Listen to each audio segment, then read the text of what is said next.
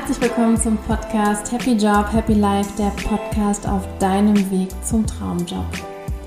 Ich bin Svenja Gossing, ich bin Career- und Life Coach und ich begleite dich nicht nur auf deinem Weg zum Traumjob, sondern auch in ein entspannteres, erfüllteres und glücklicheres Leben.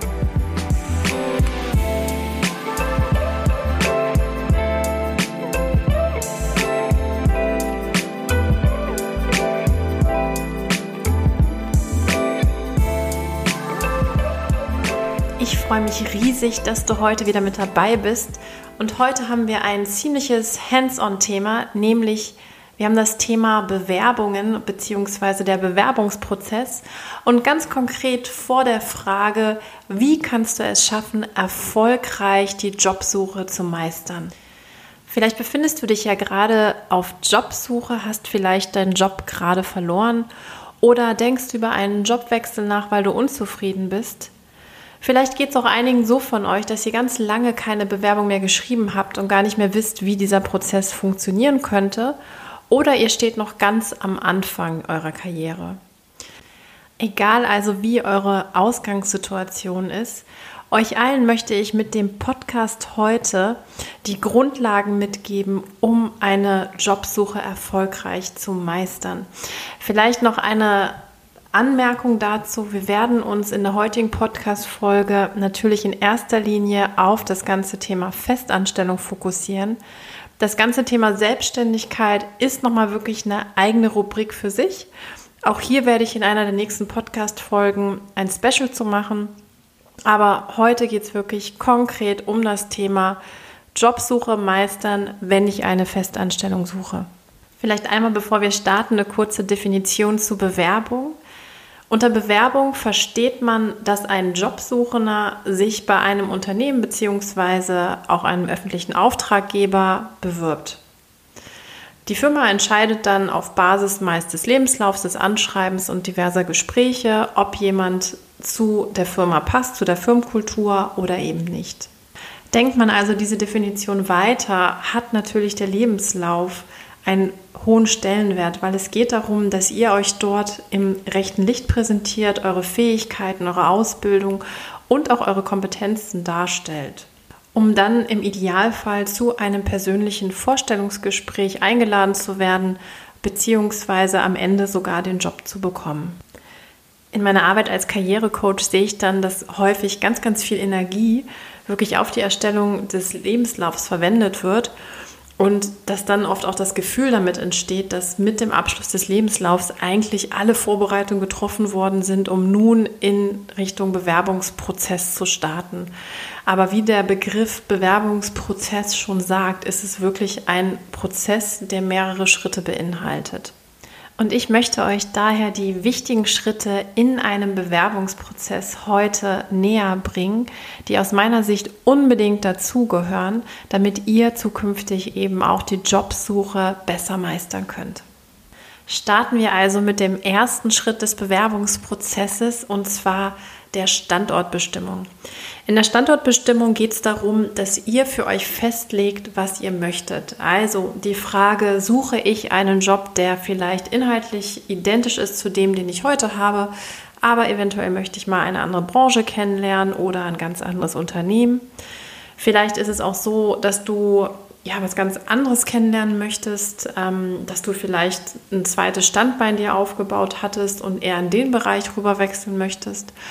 Oder vielleicht weißt du auch noch gar nicht, wie du überhaupt Bewerbungen angehen kannst, ähm, welche Fähigkeiten du in den Vordergrund stellen kannst, etc. Also ihr seht, dass in der Standortbestimmung die Vielfältigkeit, die euch und eure Anliegen ausmacht, eben genau Betrachtung findet. Wichtig ist dabei, dass wirklich jede Ausgangssituation absolut gleichwertig ist. Fragen, die euch dabei helfen können, sind Fragen, wie zum Beispiel, was will ich, was kann ich und was sucht der Markt? Also wie passe ich mit meinen Wünschen und mit meinen Fähigkeiten in die Nachfrage des Marktes, der Unternehmen etc. Das sind die Basisfragen der Standortbestimmung und die sollte auch zum Start jedes Bewerbungsprozesses aus meiner Sicht gemacht werden.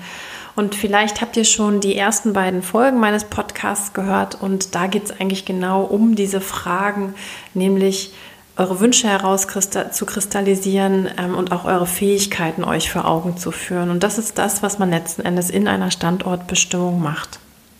Ja, und vielleicht hast du ja so ein Gefühl in dir, dass da draußen irgendwo deine Berufung und dein Traumjob schlummert und du so gar nicht weißt, wie du das ganze Thema angehen kannst. Dann können dir eben solche Fragen, ähm, sei es die eben genannten, beziehungsweise die, die ein bisschen mehr detailliert in den beiden ersten Podcast-Folgen besprochen werden, auf jeden Fall helfen, mehr Klarheit zu bekommen.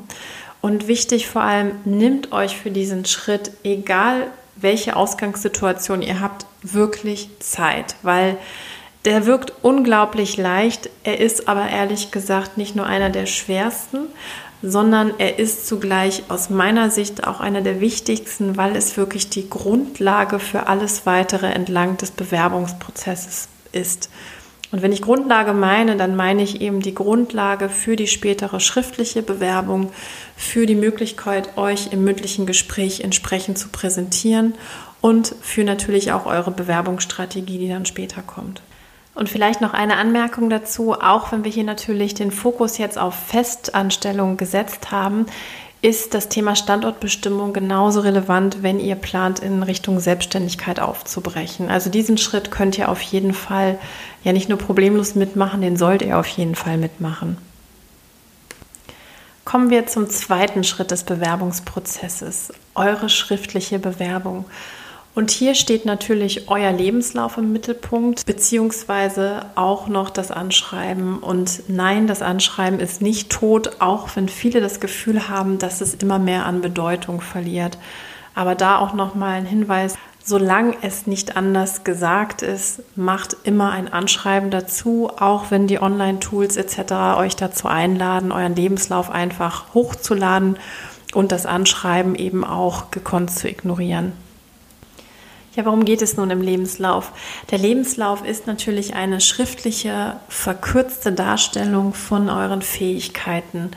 Auf der einen Seite geht es natürlich darum, darzustellen, was vielleicht ihr für eine Ausbildung oder Studium abgeschlossen habt, welche Weiterbildung ihr gemacht habt und natürlich auch, und da ist auch immer mehr die Tendenz zu sehen, nicht nur welche fachlichen Fähigkeiten ihr mitbringt, sondern auch welche persönlichen Fähigkeiten ihr ergänzend eben zur Firmenkultur beitragen könnt.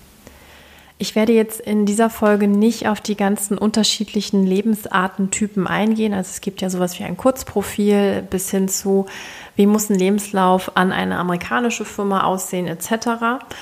Falls ihr aber Interesse habt, ähm, werde ich da gerne nochmal eine separate Folge zu machen. Ich möchte euch dennoch ein, zwei Hacks mitgeben, die ihr auf jeden Fall beachten solltet. Das sind eigentlich ganz naheliegende Sachen, aber sie werden doch in der Praxis ganz, ganz häufig nicht professionell umgesetzt. Hack Nummer eins: professionelles Foto.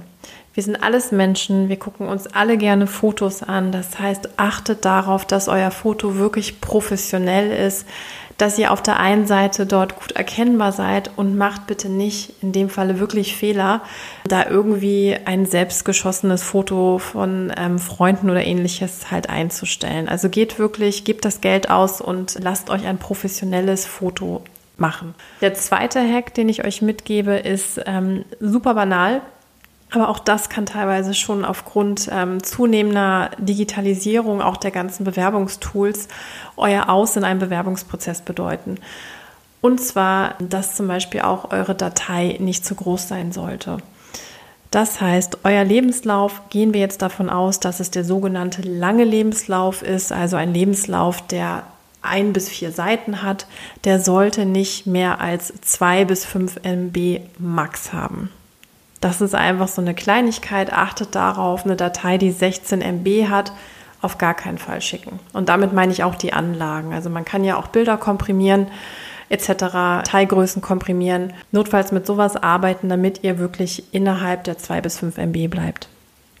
Was ich euch aber auf jeden Fall für euren Lebenslauf empfehle, ist eine sogenannte erste Seite. Also sprich damit meine ich kein Deckblatt, sondern ich meine eine Seite, wo euer nettes Foto drauf zu sehen ist, ganz kurz persönliche Daten, aber wirklich sehr reduziert und dann wirklich kurz und knapp, aber aussagekräftig genug ein sogenanntes Kompetenzprofil.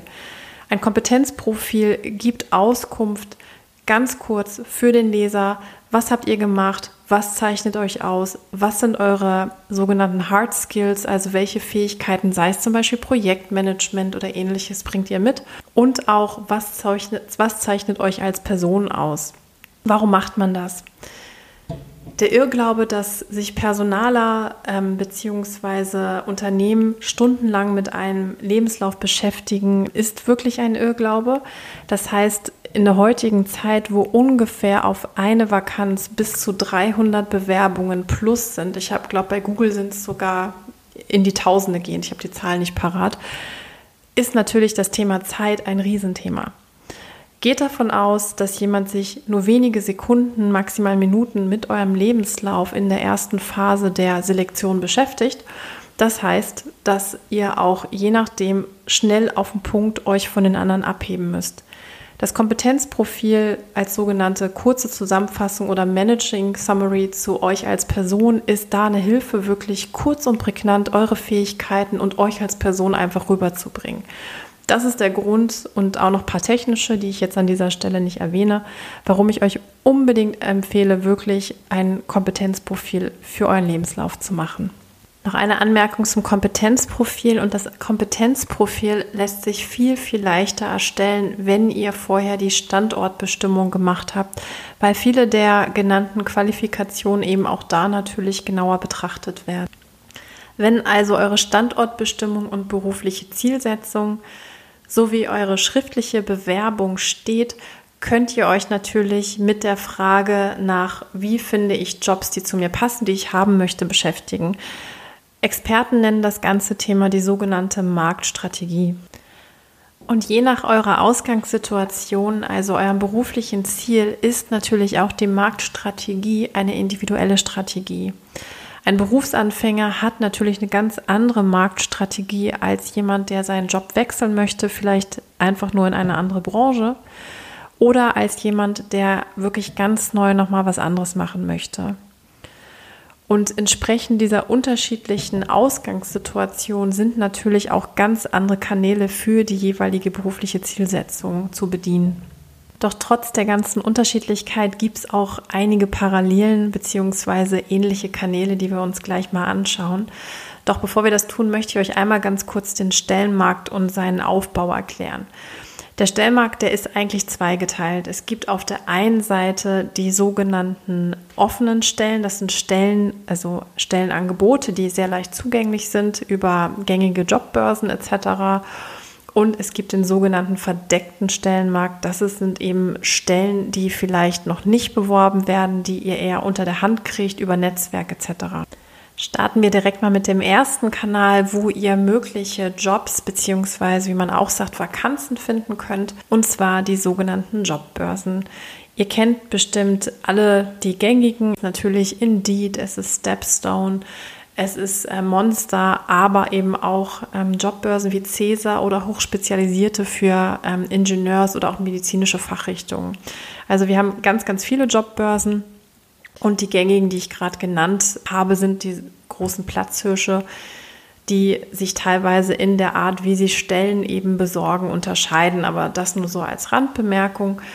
Ein, zwei Sätze dazu. Wenn ihr natürlich euren Job über eine Jobbörse findet, habt ihr automatisch ähm, den offenen Stellmarkt im Visier. Das heißt, so wie ihr werden auch ganz viele andere Bewerber diese Stelle wahrscheinlich gesehen haben. Und das heißt automatisch, je nach Attraktivität der Stelle, natürlich eine hohe Konkurrenz. Ein weiterer Kanal, über den ihr Jobs finden könnt, ist der sogenannte Personalvermittler bzw. Personaldienstleister, wie es offiziell heißt. Es gibt ungefähr 9000 Stück davon in Deutschland. Ziel des Personaldienstleisters ist es, ein Unternehmen dabei zu unterstützen, den geeigneten Kandidaten für die offene Position zu finden. Das heißt, der Personaldienstleister ist also zwischen Kandidat und Unternehmen geschaltet und je nach ähm, eurer Branchenzugehörigkeit bzw. Gehalt und Position sind die Personaldienstleister auch unterschiedlich zu kategorisieren. Also sprich, wenn ihr eine hohe Führungsposition habt, dann ist er der Headhunter für euch zuständig. Wenn ihr vielleicht Interesse an Zeitarbeit habt, dann sind es eher die Personalvermittler. Ist also so ein bisschen so eine eigene Welt für sich. Ähm, kann ein sehr spannender Kanal sein, um Jobs zu finden für Leute, die schon länger im Job sind. Wie ihr aber sicherlich schon meiner Beschreibung entnehmen konntet, ist das eher kein Kanal für Berufseinsteiger, die ähm, gerade jetzt neu in den Markt einsteigen. Also es richtet sich wirklich eher an Berufserfahrene. Ja, die Personaldienstleister sind auf der einen Seite dadurch gekennzeichnet, dass sie natürlich Stellen, die offiziell ausgeschrieben sind, vermitteln. Also sprich, hier sind wir wieder im offenen Stellenmarkt. Aber häufig, weil die wirklich eng mit Unternehmen zusammenarbeiten und natürlich auch viel des Wandels mitkriegen in Unternehmen, sitzen die auch auf dem sogenannten verdeckten Stellenmarkt. Also es kann sein, dass wirklich auch ein Personalberater, Headhunter eine spannende Quelle ist, um in Richtung verdeckten Stellenmarkt einzusteigen. Ein weiterer spannender Kanal, Jobs zu finden, ist, und ihr werdet es nicht glauben, euer Social-Media-Profil. Und wenn ich Social Media Profil sage, meine ich nicht Instagram beziehungsweise eben Pinterest. Nein, also klassisch im beruflichen Setting ist es immer noch Xing für Deutschland und LinkedIn.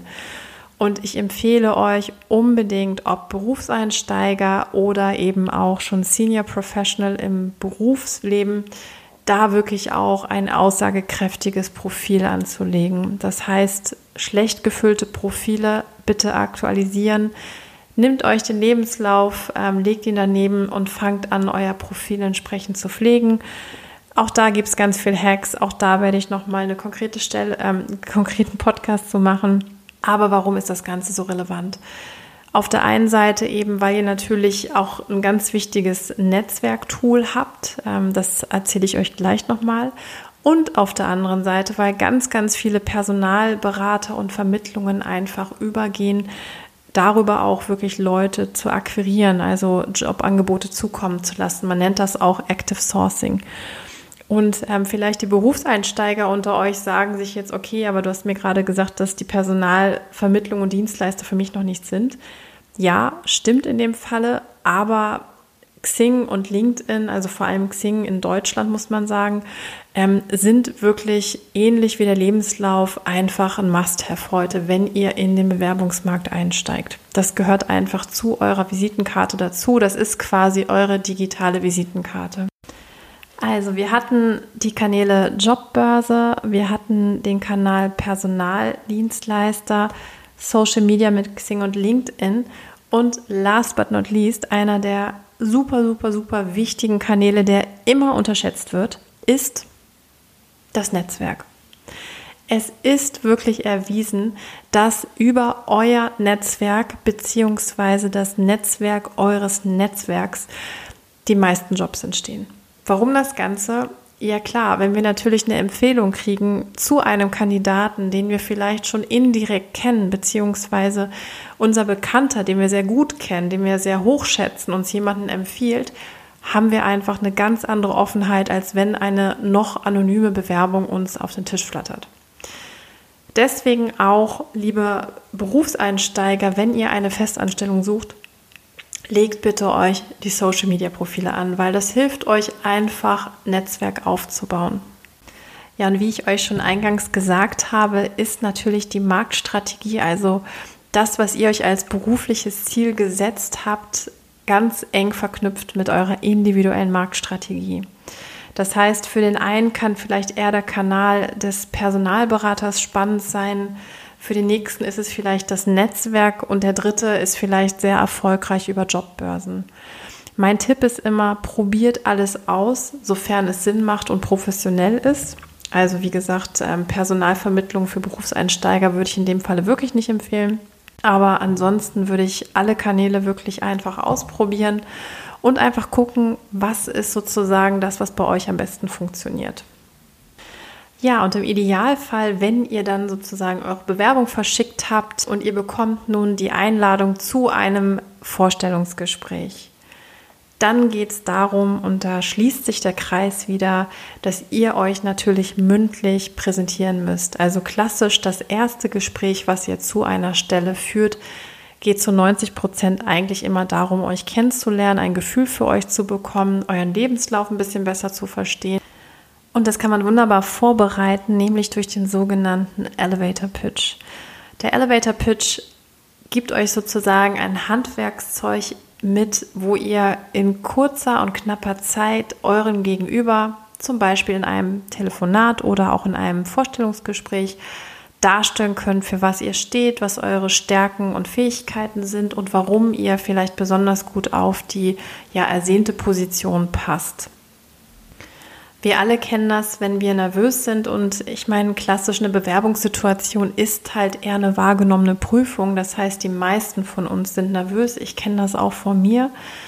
Ähm, oft hat man dann einfach nicht mehr die Möglichkeit, seine ganzen Fähigkeiten, seine Kommunikationsstärke oder ähnliches wirklich in diesem Gespräch perfekt abzurufen.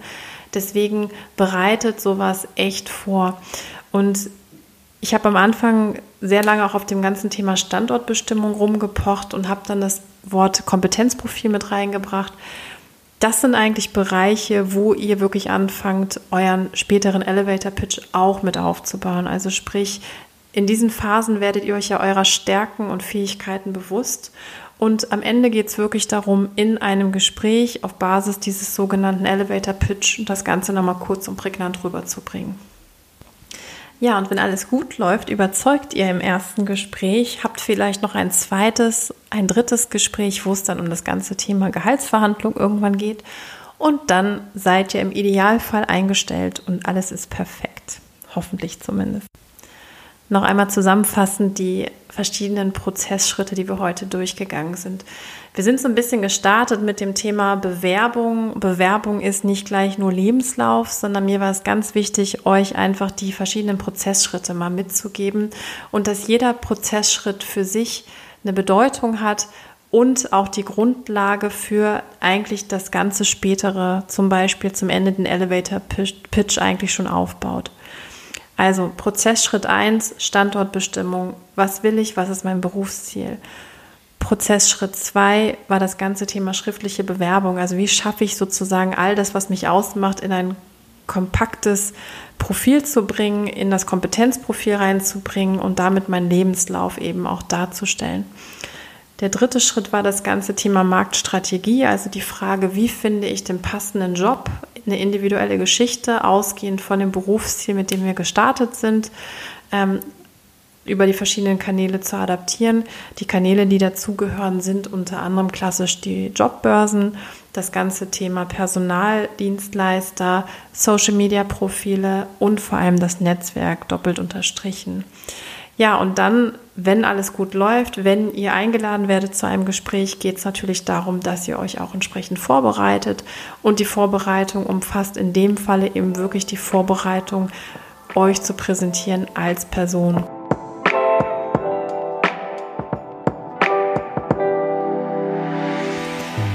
Ich hoffe natürlich, dass euch diese Folge gefallen hat und dass euch dieser Ausflug in Richtung Bewerbungsprozess ja, ein Bewusstsein gegeben hat, was alles zu beachten ist, aber vor allem viel wichtiger, es ist alles vorzubereiten. Also es ist nichts, was ihr nicht hinbekommen könnt. Ich würde mich auf jeden Fall total freuen, wenn ihr mir einfach mal schreiben würdet, was sind vielleicht auch Themen rund um den Bewerbungsprozess, die euch auch weiterhin interessieren würden.